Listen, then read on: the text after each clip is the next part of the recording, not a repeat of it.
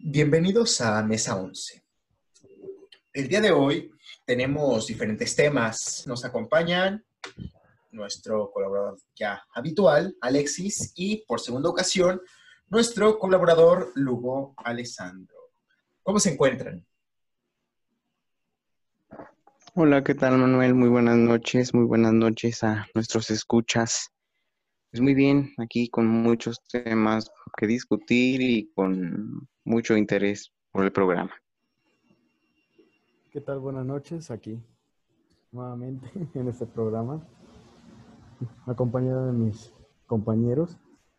Sí, efectivamente, tenemos múltiples temas que tratar el día de hoy y esperemos que tengamos una conclusión interesante para esta noche.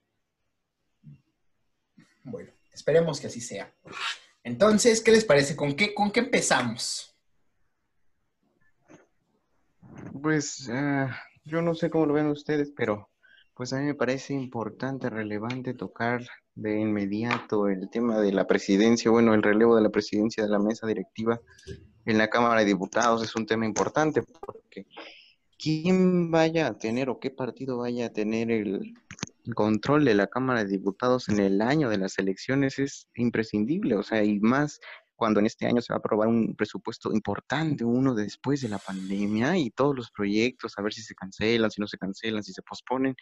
Es importante, imperdible ver quién se queda, si el PT, el PRI o qué grupo se queda con la presidencia.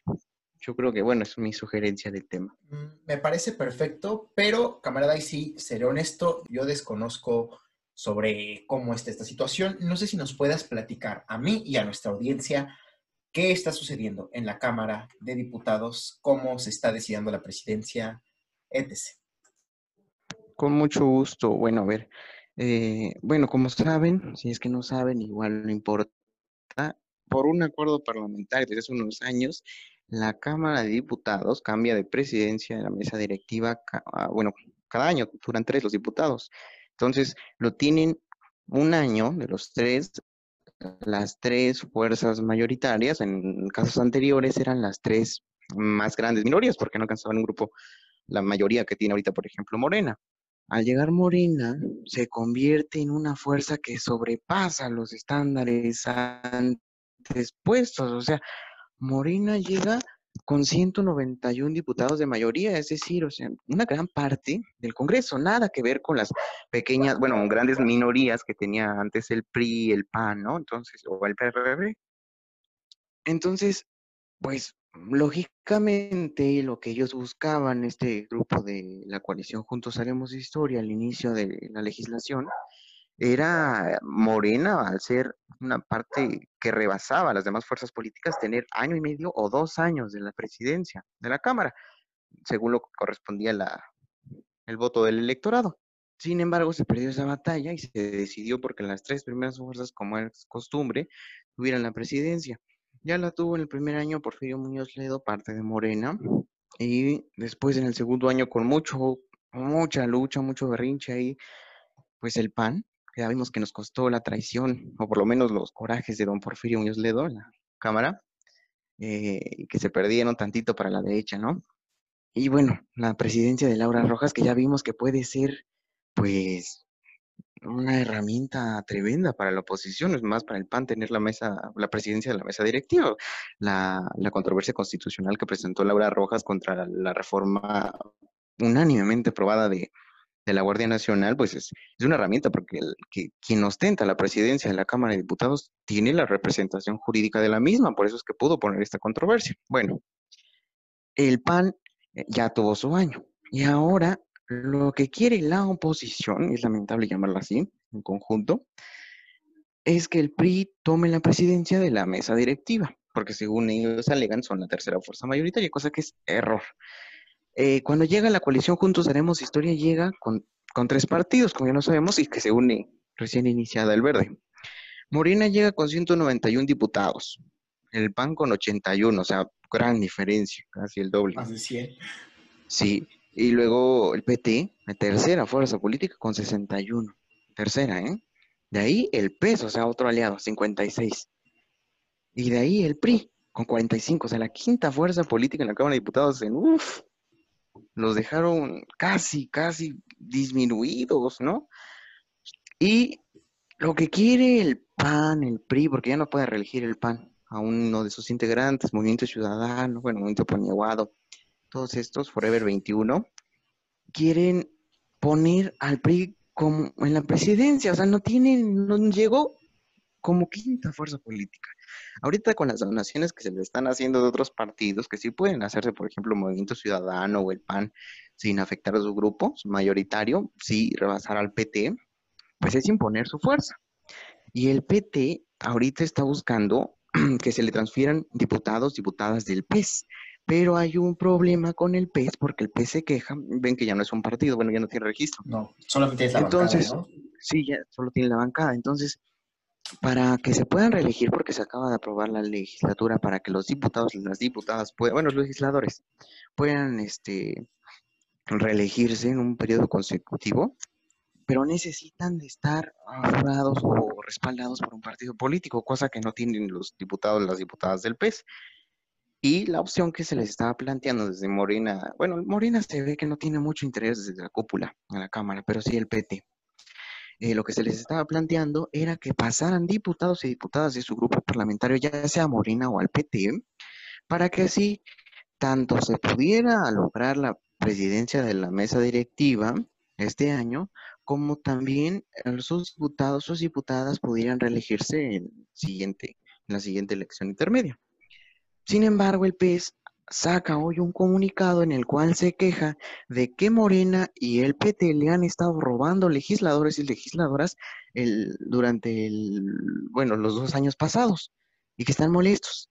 Y Pero pues, no ha sido al pues, revés. sobre- ¿Cómo? O sea, no ha sido al revés. Yo que tengo entendido, ha habido diputados de Morena y del PT que se, han, que se pasaron al PES para que mantuviera la bancada. Ah, sí, eso fue durante, bueno, para que mantuviera la bancada, efectivamente, pero se han estado mudando, sí, pues discrecionalmente, ¿no? O sea, por, por, por diversas causas. Se han estado pasando durante el último año, más que nada, el último año, hacia Morena o hacia el PT. Hoy salen a mentir diciendo que sus legisladores y legisladoras se pasaron al PT para ganar la presidencia, cosa que no es cierto, porque no se tenía hasta este entonces la intención de superar al PRI, o sea, estaban superados de por sí. Bueno, ha- hay un problema con un aliado, o sea, se puede entender así sobre las letras que están apoyando o por lo menos no les interesa que el PT mantenga la presidencia como una fuerza de la coalición y dejar al PRI, ¿no? Y ya veremos después si se, en la votación que necesitan dos tercios de la Cámara para aprobar a la mesa directiva, si los diputados 25, creo que les quedan, de, del PS van a apoyar a la presidencia que proponga la coalición Juntos Haremos Historia Morena, Verde, PT, o si van a estar con el PAN.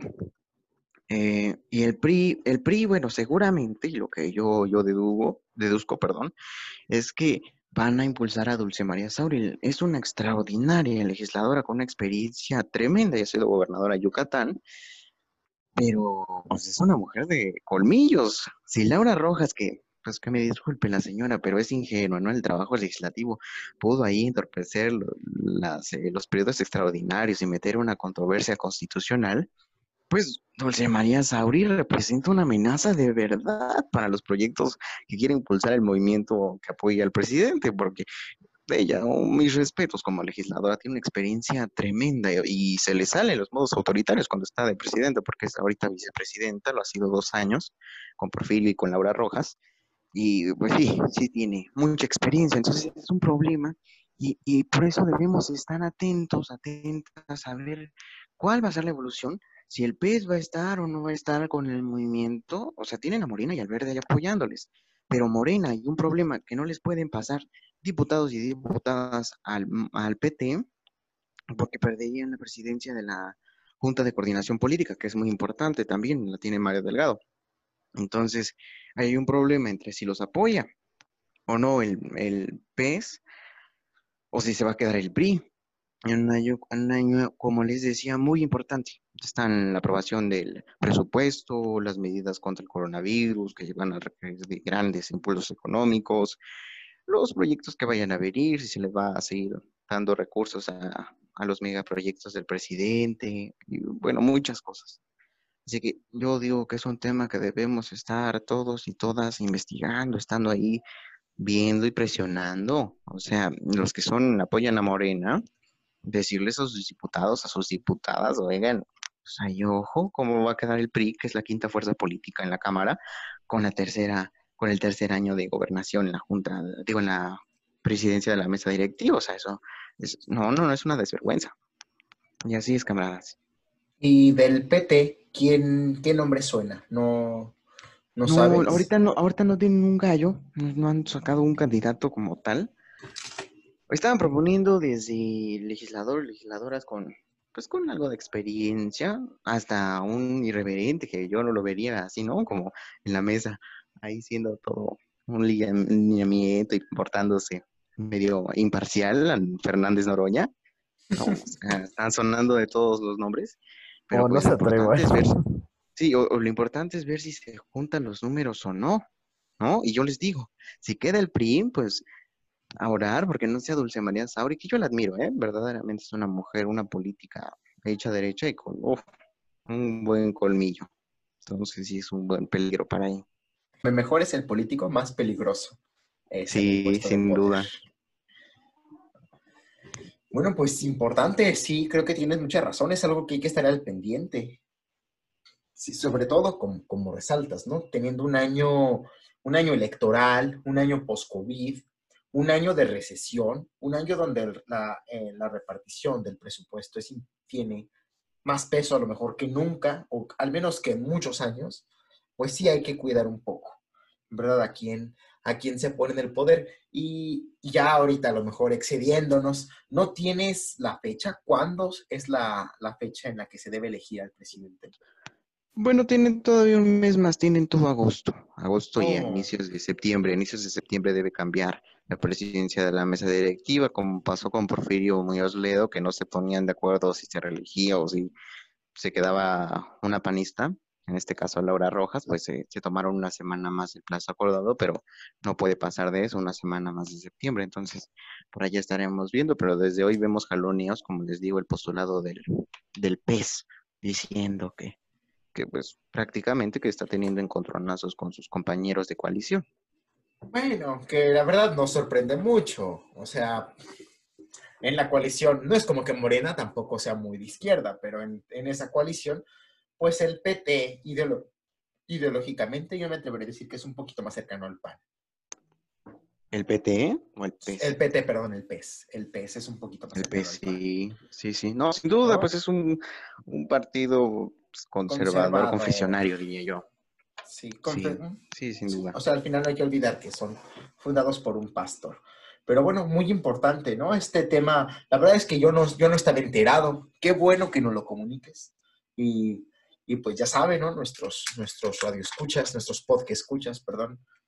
Este, hay que estar al pendientes. Hay que estar al pendiente de qué sucede en la cámara, quién se queda y, y pues, pues nada, a menos que compañeros, bueno, se nos acaba de unir otro compañero, se nos acaba de unir Mesa, Fabián Mesa, ¿cómo estás? Bienvenido a Mesa 11.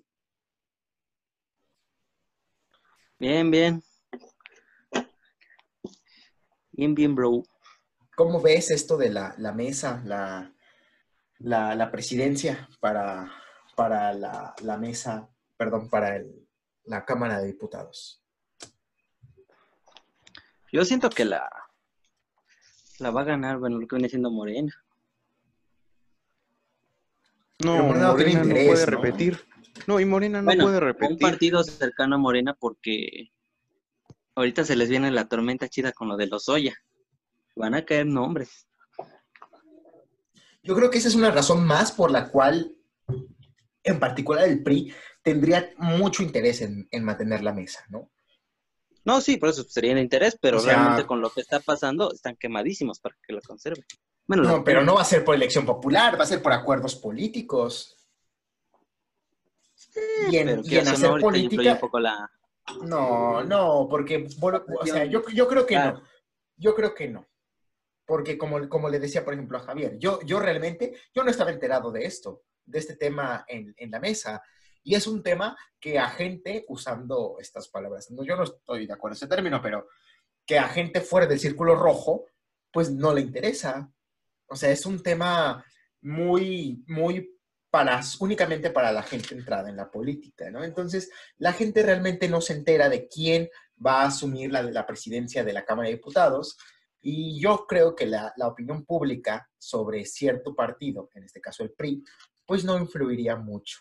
Yo veo más que precisamente por la tormenta de los Lozoya, el PRI vea, se ve en la necesidad de lograr acuerdos y de mantener un puesto, un bastión, vaya, desde el cual repechar la tormenta.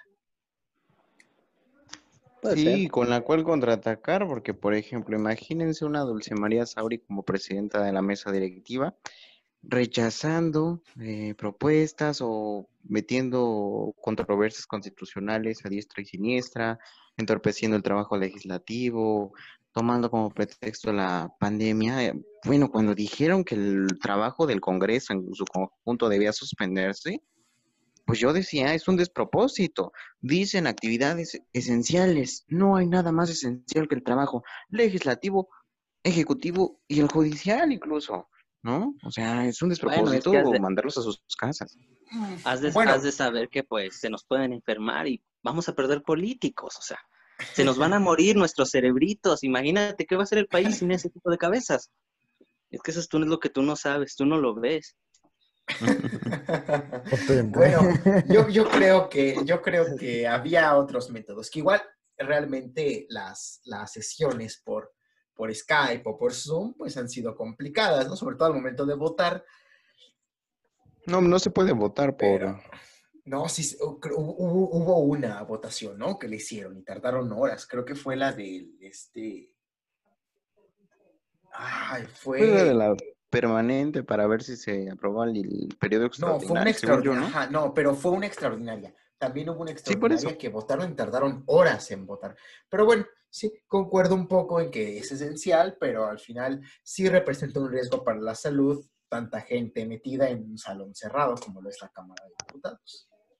Pero bueno, entonces, a menos que quieran agregar algo más de este tema, pasamos al, al siguiente,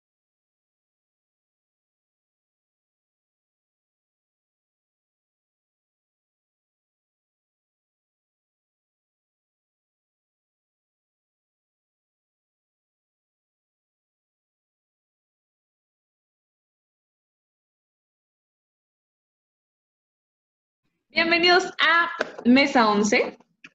El día de hoy eh, no tuve la oportunidad de estar con ustedes eh, en la primera parte del programa, este, pero sí estoy en esta segunda eh, y con un tema que se ha dado esta semana, para ser específico, en un día muy importante, entre el 29 de julio, días antes y días después, este, el aborto. Y hoy tengo de invitada a la persona que me inició en el feminismo técnicamente.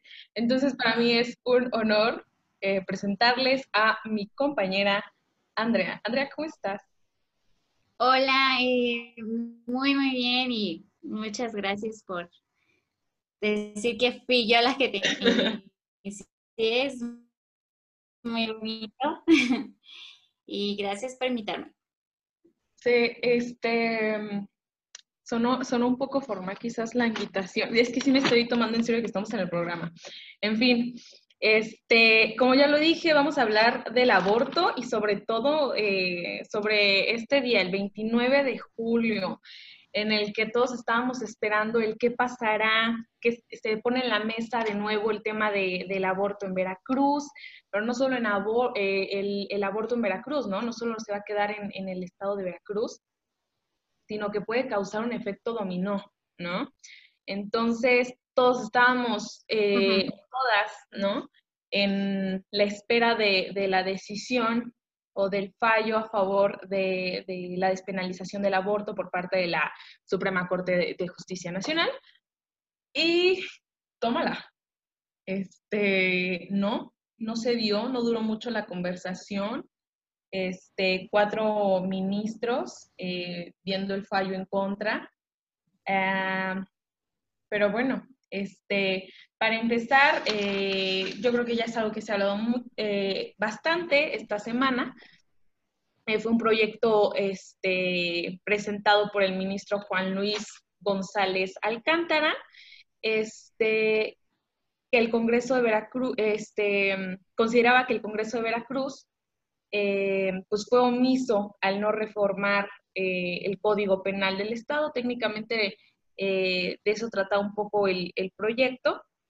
Este, apuntaba también que, la, que esta legislatura que tenía el Congreso, más bien la, legislatura de Veracruz, apuntaba que era a la criminalización del aborto, discriminaba y transgrede eh, los derechos de la salud sexual y reproductivas de las mujeres, cosa que se quería cambiar y, pues ya, ¿no? Vimos los resultados este, el, 29 y fue un fallo este, en contra de la despenalización del aborto. Entonces, no sé qué quieras comentar, qué opinas, tu sentir, cómo te enteraste, ¿Cómo te enteraste, eh, para empezar, del proyecto eh, que, del ministro Juan Luis González Alcántara? Y después, ¿qué, ¿cuál fue tu pensar al terminar y, dar, y darnos cuenta que pues, fue un fallo en contra a, a la despenalización? Pues primero, o sea, mi pensamiento estaba en, o sea, que el fallo fuera a, favor de, la despenalización. Este, ellos tienen actualmente de que las mujeres tienen permitidos hasta los 90 días para interrumpir el embarazo. Lo que se iba a hacer, pues, era una modificación para, este, pues, para permitirlo ya en sin, o sea, sin tener causantes, vaya, o sea, de que por la razón que fuese, eh, autorizarse y que no se tuviese pues ningún problema eh, para la mujer que lo está practicando. Eh, yo sí quería que se diera, si lo analizamos, pues es, como dices tú, iba a ser un efecto dominó, un ejemplo para los demás estados, porque ya vimos este, también que Guanajuato, lo que sucedió, sucedió perdón, igual no se obtuvieron eh, resultados pues favorables para las mujeres. Y en este caso, en Veracruz, eh, no lo sé, digo, conozco desde una perspectiva guanajuatense, no tanto eh, cómo, son este, sus ideologías, porque hablamos de que Guanajuato es un estado muy religioso, entonces por eso como que se veía un, una piedrita en el camino para obtener resultados favorables. Este, Veracruz me enteré no con mucho tiempo, la verdad. Eh, ahorita hay como que hay días en que me desconecto mucho de las redes sociales, de pues lo que es mi fuente de información. Entonces me enteré con poquitos días y pues fue por también esta ola de mujeres que estaban compartiendo la información de qué pasará el 29 de julio. Y pues, no sé, digo, es un poco triste que de 32 estados mexicanos, solo dos tengan eh, despenalizado sin causales el, el aborto, pero tres que le dicen sí al aborto y pues no se dio. Claro. Este, que de hecho, hablando con una amiga, eh, la que no nos pudo acompañar eh, el día de hoy por pues, asuntos personales, hablábamos un poquito de del cómo seguimos siendo eh, objetos de la historia y no sujetos al que no se, le no se nos permite la decisión sobre nuestros cuerpos. Y tocando el tema del aborto, me decía que lo, que lo veía muy, o sea, que, era una realidad, era una realidad triste el, que no se despenalizara el aborto, pero que al final él era una realidad y era algo en lo que se tenía que trabajar, ¿no? Es algo en, hay, y hay una consigna muy bonita que es, no, no fue hoy, este, pero será mañana. Eh, pero será. No fue, pero será. Este, donde técnicamente, tocando también en el tema de Guanajuato, este, era una realidad. La verdad es que era esta, este sentir de saber que no, que no iba a ser posible la despenalización por causantes de creencias, porque desafortunadamente se siguen interponiendo en nuestras leyes eh, lo que creemos nosotros, ¿no? Eh, en este caso, nuestros legisladores. O sea, las creencias del legislador este, se antepusieron a, una necesidad, a un derecho eh, que exigen las mujeres.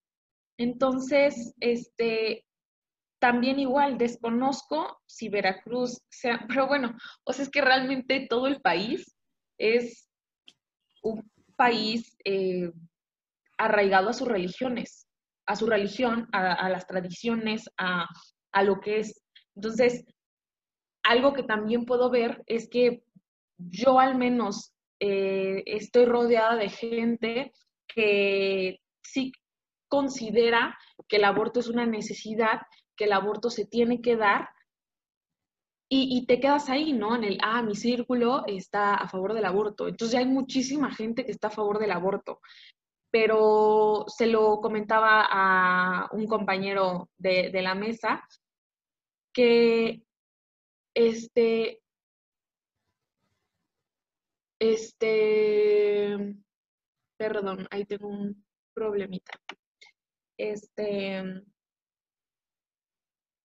se me fue la idea, pero este, sí, eh, algo que nos están comentando en este momento fue una mala redacción y sí, este, técnicamente no se dio por, eh, por el proyecto, o sea, no fue tanto eh, ni siquiera pasó, por lo que tengo entendido, al, al Congreso, al Congreso, bueno, a la Suprema Corte de Justicia. Este, solo, como eh, nos comentan, sí fue una mala redacción y fue por eso que no pasa el proyecto de, del ministro Juan Luis González Alcántara. Entonces, siento que al final del día no es un, no fue y no fue porque se antepusieron en este caso como en el caso de, Guanajuato las creencias o algo en relación. Simplemente sí, sí fue una mala redacción, pero también hay que entender que, ok, es la ventanita a, a decir, no, no hay algo por el, ay, me pongo triste porque, porque no pasó. Porque fue realmente eso, o sea, no, no fue un, no se puso bien el proyecto, se, mencionó que no estaba bien planteado y técnicamente por eso no, no se aprueba. Eh, los cuatro ministros, Norma, eh, Lucía Piña, Margarita Ríos, Mario Pardo y Alfredo Gutiérrez, son los cuatro ministros que mm, dieron el fallo en contra por la, mala redacción que tenía el proyecto presentado. Entonces, por esa parte no está la preocupación de, de se antepusieron creencias o no fue, em, no sé, no, no fue justo o algo por el estilo. Simplemente siento que sí es una oportunidad a decir, ok, fue la mala redacción, fue el mal planteamiento del proyecto, pero si se presentara un proyecto mejor estructurado, un proyecto mejor planteado, cabe la posibilidad de que si esté este efecto dominó para, no sé, en un futuro, ¿no? No sé cuándo, no sé qué estado va a ser el, que lo va a proponer, eh, cuándo se va a volver a retomar y se va a poner en la mesa el tema de la despenalización del aborto junto con esto de, este proyecto. Este, algo que quieras comentar. Sí, y creo que, ah, que tienen este, pues sí, fue un error de redacción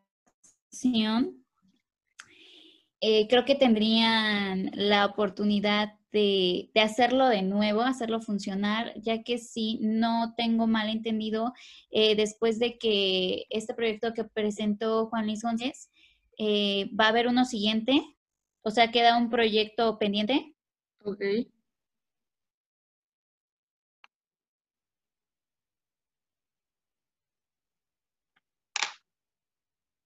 Las riendas este, y hacerlo de la manera más adecuada eh, para, pues para que ahora sí se dé y se sumen a, a la lista de, de, los que sí. Este, pues sí, técnicamente, mm, este, es, es el, un tema del que se va a tener que seguir hablando, se va a tener que seguir poniendo en la mesa. Y es un tema que tarde que temprano se va a tener que dar. O sea, es un sí o sí, es un sí tal vez mañana, tal vez pasado, pero es una realidad. Es algo que se tiene que garantizar. Este, Claro, es algo muy importante de garantizar y más hoy en día, o sea, por el, digo, yo siento que, como sociedad cada día eh, eh, eh, avanzamos cada día, pues vamos, vaya, mm, cuenta. Ok, regresamos después de esta pequeña pausa porque pues problemas, problemas técnicos, compañeros, compañeros, este, estamos trabajando en ello, eh, tenemos una producción increíble que, que, nos está aquí apoyando, eh, pero bueno, eh, continuando con el tema del aborto, ¿qué pasó el 29 de julio?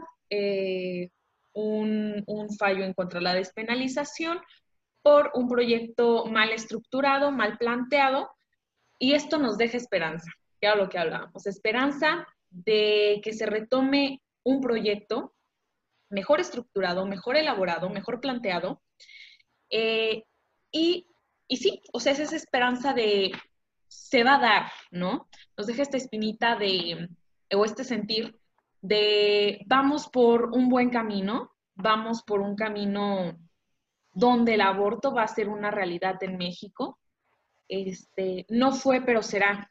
Eh, entonces, sí, este, dime, Andrea, ¿qué, qué piensas? ¿Cómo, ¿Qué crees que va a pasar de, después de este? Porque hubo protestas, por lo que tengo entendido, en el Zócalo que era lo, algo que también comentamos no hace mucho, hace un par de programas anteriores, este sentir de, politizar, de hacer algo por, por lo que creemos, por movimientos en los que estamos a, favor, por, en este caso, derechos que, son una necesidad en una sociedad, en una, en, esta, eh, para mujeres técnicamente. Entonces, esto del COVID, pues no, no detuvo a, feministas para protestar acerca de el fallo en contra a la, despenalización del aborto, que igual, ya lo comentábamos, simplemente fue eh, un proyecto mal planteado y es por eso que no, no se da. Pero al final del día, pues yo siento que es este, esta esperanza que queda de decir, el día de mañana se presenta un nuevo proyecto y, si está bien planteado y, si está bien estructurado, ¿se dará? ¿Tú qué piensas, Andrea? ¿Será posible que el día de mañana sí exista un programa y se pueda dar, eh, perdón, un proyecto y se pueda dar y se pueda hacer una realidad? Eh, tengo la esperanza en que sí se haga realidad y no solamente para un estado en específico, sino una realidad para todo el país. Em, entiendo este, esto de las marchas, que incluso el COVID ni siquiera pudo parar, porque pues se entiende ya este cansancio por parte de que siempre nos han puesto otra, siempre ha sido una cosa tras otra. En este caso, pues fue una mala redacción. No estamos este, para que cosas y avances tan importantes se pongan en pausa por una mala redacción. Em, sí veo, mira, para serte sincera, eh, veo un poquito difícil que eh, el aborto sea aceptado completamente, de que pase, tiene, tiene que pasar evidentemente, porque siendo un país con problemas este, de mala educación sexual, con problemas de violencia de género, donde muchos de los embarazos se dan por violaciones, agresiones sexuales. Este, yo creo que sí es un tema que México y sus gobernantes y también la gente, o sea, como ciudadanos no quedamos eh, excluidos de la toma de decisiones, al contrario. Entonces yo creo que sí, México como tal tiene que, que que empezar a tomar cartas en el asunto de un tema como es el aborto por las problemáticas sociales que viene manejando. Entonces, ya sean por situaciones de, eh, económicas, por un ambiente social o simplemente por, un, eh, por una maternidad no deseada, que es lo que tanto estamos diciendo de la maternidad no tiene que ser forzada, es quiero ser madre o no quiero ser madre. Quizá en este momento no es este, el adecuado para mí, estoy en medio de mi carrera, estoy atravesando por una etapa laboral difícil o simplemente no lo deseo. Entonces, ah, también por temas de salud, este, entonces yo creo que sí, el, que tengamos esta libertad de decisión sobre nuestros cuerpos, las mujeres mexicanas, eh, sí es algo que, que tiene que pasar y, espero ver la luz al final del túnel en todo esto y que sí se, empiece a aceptar y se empiece a dar el lugar importante que, tiene esto para nosotras, especialmente como mujeres. Claro, este, y de hecho era algo que, se tocaba un punto en, este proyecto que presentaba el ministro Juan Luis González, era la que la criminalización del aborto eh, discrimina y transgrede los derechos de, la salud sexuales y reproductivos de las mujeres. Este, creo que eh, voy a hablar en este caso de, Veracruz, que es un, estado donde, es un estado donde la legislación, su legislación, le permite el aborto en casos de, violación, de peligro de muerte eh, para la madre o malformaciones en el feto. Pero si no hay ninguno de estos supuestos, pues se considera delito. Este, entonces, lo que se buscaba es, es, lo que dices, o sea, la, decisión de tu, de tu, cuerpo, ¿no? Que no exista esta mm, eh, criminalización si es porque yo dije, ¿sabes qué? No estoy en un punto de mi vida en el que sienta que una me puedo hacer cargo de, de otra persona o de, sí, o sea, de un bebé o simplemente no quiero, ¿no? O sea, el, no le puedo brindar las condiciones eh, de vida más óptimas, no, no voy a cuidar de, otra persona. O sea, simplemente el decir no quiero, no puedo, el decidir y que no haya una mm, eh, repercusión sobre esto. Este, entonces, el, así como en Veracruz, tenemos también en el, estado de Guanajuato, que su legislación también dice, eh, por violación, el, ok, eh, puedes abortar. Pero, y luego, o sea, y si la madre no tiene los recursos y si en este caso yo no quise, o sea, es que simplemente es por la decisión, por el decir, no quiero, eh, o simplemente no quiero tener un bebé, no puedes ni siquiera tú como mujer tener esa, o sea, esa decisión, ¿me explico?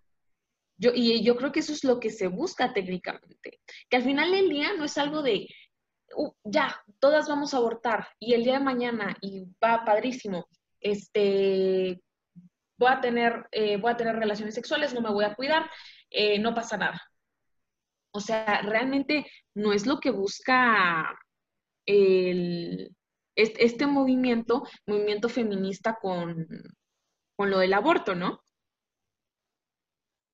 Sí, y, yo creo que ese es uno de los eh, de las ideas erróneas que más le pesan eh, a este tema del aborto, porque la mayoría de las personas opina eso, de que no, es que para qué quieren legalizarlo, al contrario, la tasa de abortos va a subir porque ya todas van a este, ser irresponsables y dice, pues es que el, el, gobierno me proporciona un aborto gratuito, a mí ya no me va a importar, ya no voy a ser responsable sexualmente, ya no me tengo que proteger ni nada, porque pues ya tienes aborto ahí al alcance de, de tus manos. Entonces es algo muy erróneo pensar que si se quiere legalizar el aborto, eso va a, incrementar. claro. Que. Eh, ajá. Entonces, pues, no, no, eh, no es para nada eso, no significa, eh, al contrario, o sea, es, y, y yo ya lo hemos escuchado muchísimas veces, el quererlo legalizar es la pregunta realmente, ¿en dónde quieres que suceda? en un lugar clandestino, sucio, con, las personas menos preparadas para hacerlo, o en un hospital. Ya no es eh, que si va a suceder o no el aborto. El aborto existe cada día. Se practican abortos a diario, pero lamentablemente este, se recurren a lugares clandestinos eh, porque no se tiene el acceso económico o porque no se tiene la información. Y actualmente me he encontrado este, con muchas páginas feministas que promueven y, y, hacen este, videos, te hacen llegar información fácil de digerir de cómo tener un aborto en casa con misoprostol. Entonces ya, ya estamos teniendo igual esta vía de que, bueno, no me están dejando tenerlo de, la manera más óptima. Ajá, más óptima, pero pues ya encontré aquí un segundo caminito que puedo, que puedo, que puedo tomar. Eh, pero también tenemos este, este problema que es la pobreza y la desinformación, a pesar de que vivimos en una era digital, se sigue teniendo el problema de la desinformación. Entonces, ¿qué pasa con esta alternativa de tener, de tener un aborto casero con misoprostol? Que, por cierto, eh, es muy seguro, o sea, la manera en que, en que lo, lo explican. De hecho, acabo de, ver un video muy, muy, muy... Sí, de acabo de hacerlo. Ajá, no, un video muy, muy padre de cómo te explican ese proceso, es muy seguro y, te explican también que no tengas miedo. O sea, si tú tuviste un aborto inducido por, por misoprostol, este, puede haber efectos secundarios evidentemente en, tu cuerpo y puedes ir al hospital a que te chequen sin miedo a que te descubran con análisis que tomaste estas pastillas. Entonces digo, el problema con, con, esta, con este método es que las pastillas están en un precio más o menos de dos mil pesos. Sí, sí, sí. Y, qué pasa? Que no todas las mujeres tienen esos dos mil pesos para irse a comprar las pastillas. Ah, claro, claro. O sea que seguimos en esta. Mm, en, eh, que nunca va a ser la solución, pues. O sea, es que ahí está la respuesta. El, ahí está la consigna del derecho seguro, legal y gratuito. Ahí está este, esta campaña nacional por el derecho al aborto legal, seguro y gratuito, este, porque de cualquier forma, de la manera más segura y en este caso casera que puedas abortar, sigue siendo exclusiva para cierta parte de, la población. O sea, sigue en las mujeres. O sea, es como decir que no sea legal el, aborto en el país, eh, pues las mujeres ricas van y abortan en otro país, punto, y se acabó. Pero ¿qué pasa con mujeres pobres? Que no pueden ir, tomar un avión, viajar y practicarse un aborto ellas son las que se inducen a procesos clandestinos, procesos de aborto clandestinos, donde ponen en riesgo sus vidas. Por eso es importante que se garantice el aborto legal, seguro y gratuito, porque estamos abarcando a todas las mujeres, porque no vamos a segmentar el tú sí puedes, tú no puedes, y eso es lo que pasa con el, con el las medidas que hacen que lleguen a las mujeres a procesos de, clandestinidad, de abortos eh, clandestinos, de, que ponen en riesgo al final del día su vida. Y algo de, esta campaña por el derecho al aborto, eh, legal, seguro y gratuito, nos hablan de, de, en, el pañuelo, en el pañuelo verde vienen educación sexual para decidir, anticonceptivos para no abortar y abortar eh, y aborto legal para no morir. La, el movimiento, la campaña no es, y lo repito, vamos a abortar. Este, el, es la invitación a tener una educación sexual más eh, efectiva, es para tener una educación eh, sexual más actualizada, y que los anticonceptivos lleguen a donde tengan que llegar, porque totalmente el aborto es un privilegio de clase, como nos lo mencionan aquí algunos compañeros de producción. Muy de acuerdo. Se tiene que garantizar a todas las mujeres el aborto legal, seguro y gratuito. Porque de nada sirve de nada me sirve el misoprostol, porque al final del día, si es la forma más segura para abortar, ¿qué pasa con una niña de 12 años que no tuvo acceso o tuvo acceso a una educación sexual deficiente? Es, eh, se embaraza y es obligada a tener al niño, porque al final del día aquí también se interpone lo que hablábamos hace, hace un rato, eh, la religión, las creencias, el núcleo familiar, pero al final del día está, está esto. No todas tenemos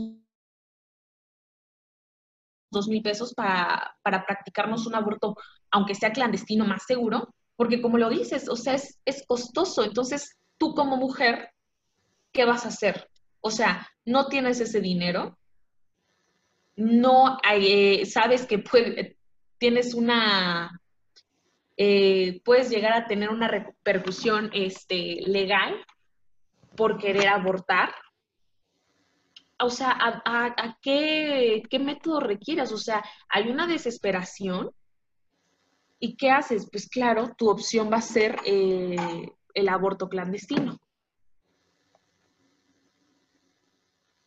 Sí, este, estoy muy de acuerdo en que, en que es una cosa de clase, eh, es un privilegio de clase eh, y yo creo que va todavía más a fondo, o sea, de nada más, siento que con esto somos muy señaladas de, aún así, eh, que es contra lo que el feminismo lucha, contra todas estas cosas que nos apuntan de es que las mujeres sí, es que las mujeres no, es que no deben, es que sí deben, es que ustedes son diseñadas para esto. Yo creo que es, eh, el tema del aborto tiene un trasfondo todavía eh, más amplio, más profundo, y de que vemos como, como esta, bueno, o sea, voy a decir, si el problema está existiendo en, la educación sexual, porque únicamente se nos agreda a nosotras como decir, es que ¿para qué tenías sexo? O sea, si no te quieres embarazar,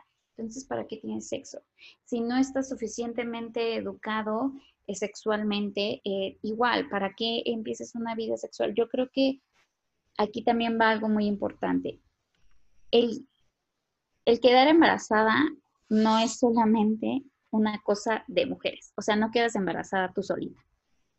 Entonces, el trasfondo al que yo quiero llegar es al machismo, porque al final de cuentas tenemos, eh, bueno, los hombres tienen el acceso a la vasectomía gratuita. No se la practican, ¿por qué? Porque no sienten que su, que su responsabilidad sexual, o sea, que ellos son, que, que son parte de, que tienen que tomar eh, conciencia y e, en el acto, entonces dicen, va, ¿por qué no? Eh, es mucho más frecuente eh, la ligadura de trompas que ni la vasectomía que se ofrece gratuitamente. Bueno, decía que los hombres también tienen mucha parte en esto ¿Por qué si se tiene el acceso gratuito a la vasectomía? Porque es un proceso que viendo estadísticamente es muy, muy poco utilizado a comparación de la ligadura de trompas, que si alguien igualmente privilegio de clase podría, podría ser, porque tiene un costo de aproximadamente, o sea, 6 mil pesos y puede incluso ir más elevado el precio. Entonces, ¿por qué no vemos este, este trasfondo? Que ¿Por qué se le pone toda esta responsabilidad de tienes que ser madre? Y a las mujeres que han tenido que pasar por un aborto, yo em, este, conozco personas que han pasado por la experiencia y en cierto momento, aunque ellas saben que no quieren ser madres, saben que necesitan y quieren abortar, llega un momento a su mente este pensamiento de lo que estoy haciendo está bien, es lo correcto. ¿Por qué? Porque se nos ha inculcado siempre el, es que tienes que ser mamá, es que lo que estás haciendo está mal, porque no estás siendo responsable, porque fue tu culpa. Entonces, tienen este momento de duda, pero es de nuevo por lo que nos han estado siempre inculcando. Este, eh, yo creo que voy a dar mi, conclusión. Em, eh, fue un proyecto, un proyecto que no se da por la mala redacción, el mal planteamiento, y eso nos deja una ventana abierta, ¿no? Una ventana de posibilidad de decir, eh, esperamos eh, a otro estado, otro proyecto, otra iniciativa y, nos da la esperanza de que probablemente, ¿qué va a pasar? Estoy muy convencida que será una realidad y, el día que se nos deje eh, decidir sobre nuestros cuerpos, ese día seremos sujetos eh, de la historia y no objetos. El día que se nos dé el derecho de decidir ser o no madres, no solo por, eh, por algunas situaciones como si fue por violación, si fue si solo por malformación del, del feto, este, el día que se me deje decidir, que se te deje decidir a ti mujer, por la razón que quieras, abortar, esperemos que, que este derecho sea lo que sea legislado de la mejor manera, que no solo sea tampoco busquemos el aborto legal y ya, como esté. Esperemos que, que se dé bien la propuesta de, la despenalización del aborto. Eh, sostengo que es una ventana eh, que se dará, se dará la, despenalización del aborto tarde que temprano. Este, y entendamos, y vuelvo y repito, estas consignas que, que tiene el pañuelo verde, que es educación sexual para educar, anticonceptivos para no abortar y aborto legal para no morir. No pedimos solo abortar y ya. La, campaña nacional por el, por el derecho al, aborto legal, seguro y gratuito no busca con su finalidad el aborto. Busca que, que exista una educación sexual para ambas partes, tanto para hombres como para mujeres, porque bien lo dice nuestra compañera Andrea, no es un problema que nada más les compete a las mujeres. Esta es una lucha para empezar a ser sujetos, nosotras, pero también hay una responsabilidad de parte de los hombres para tener una mejor educación en cuestión de educación sexual, para deconstruir el pensamiento, los pensamientos machistas y misóginos y acciones también. Es algo que nos compete a todos, si es una lucha de nosotras para, para nosotras, de nosotras para nosotras, este, y es un tema muy extenso. Pero repito, es, es algo que se va a dar. No fue, no fue en Guanajuato, no fue en Veracruz, pero será. Y será pronto y, ese día empezaremos a ser sujetos de la historia, ese día en el que tú puedas decidir sobre tu cuerpo, empezaremos a ser sujetos, compañeras. Eh, no, no, es, no fue algo triste, repito, el, proyecto no fue, no fue un fallo en contra nada más porque, porque sí, fue un fallo en contra un proyecto mal planteado y, eso nos da esperanza a que el día de mañana exista un proyecto con una mejor, este, eh, con una mejor planteación y, y veremos, veremos eh, porque va a ser una realidad, va a ser una realidad eh, en todo México. ¿Algo que quieras agregar, Andrea, puntualizar, dar alguna conclusión? Pues que igualmente es son derechos, son derechos de las mujeres el decidir sobre su cuerpo, el decidir sobre ellas. O sea, tenemos muchas trabas por las que estamos eh, luchando para ya no tenerlas y efectivamente eh, no se busca tener eh, más abortos porque sí, se busca tener un trato digno y justo. Entonces, yo creo que, sí, no es que algún día se, sí se pueda dar, es de que tiene que darse, porque es un derecho, no un privilegio. Entonces, eso es lo que tendría que yo decir. Eh, esperemos que, pues, igual con el paso del tiempo, se vaya haciendo esto más, eh, pues, una realidad para, para los 32 estados de nuestra república. Claro. Pues muchísimas gracias por habernos acompañado, gracias por tomarte el tiempo, por hacer parte este, estos espacios que tanto falta nos hace, compartir opiniones, eh, compartir perspectivas. igual, pues muchas gracias a ustedes que nos escuchan. Eh, no se pierdan el próximo programa. Eh, chequen programas anteriores. Y pues nada, les agradecemos de parte de todo el equipo de Mesa 11 eh, que nos escuchen y si tienen alguna sugerencia de algún tema que quieran que abordemos, pues muy bien recibidas las propuestas.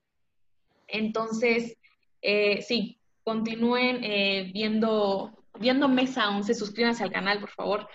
Este, y pues nada, de mi parte es todo. Eh, agradezco muchísimo este espacio y también hay una invitación abierta a las personas que quieran participar dentro de esta mesa de diálogo. Eh, ahí en la descripción de nuestro canal en YouTube y en nuestras diferentes redes sociales les estaremos este, dejando algún contacto con el que puedan comunicarse para pues ser partes de esta comunidad y, compartir eh, pensamientos, eh, perspectivas, ideas. Entonces, pues nada, de mi parte ha sido todo. Eh, muchísimas gracias por sintonizar Mesa 11.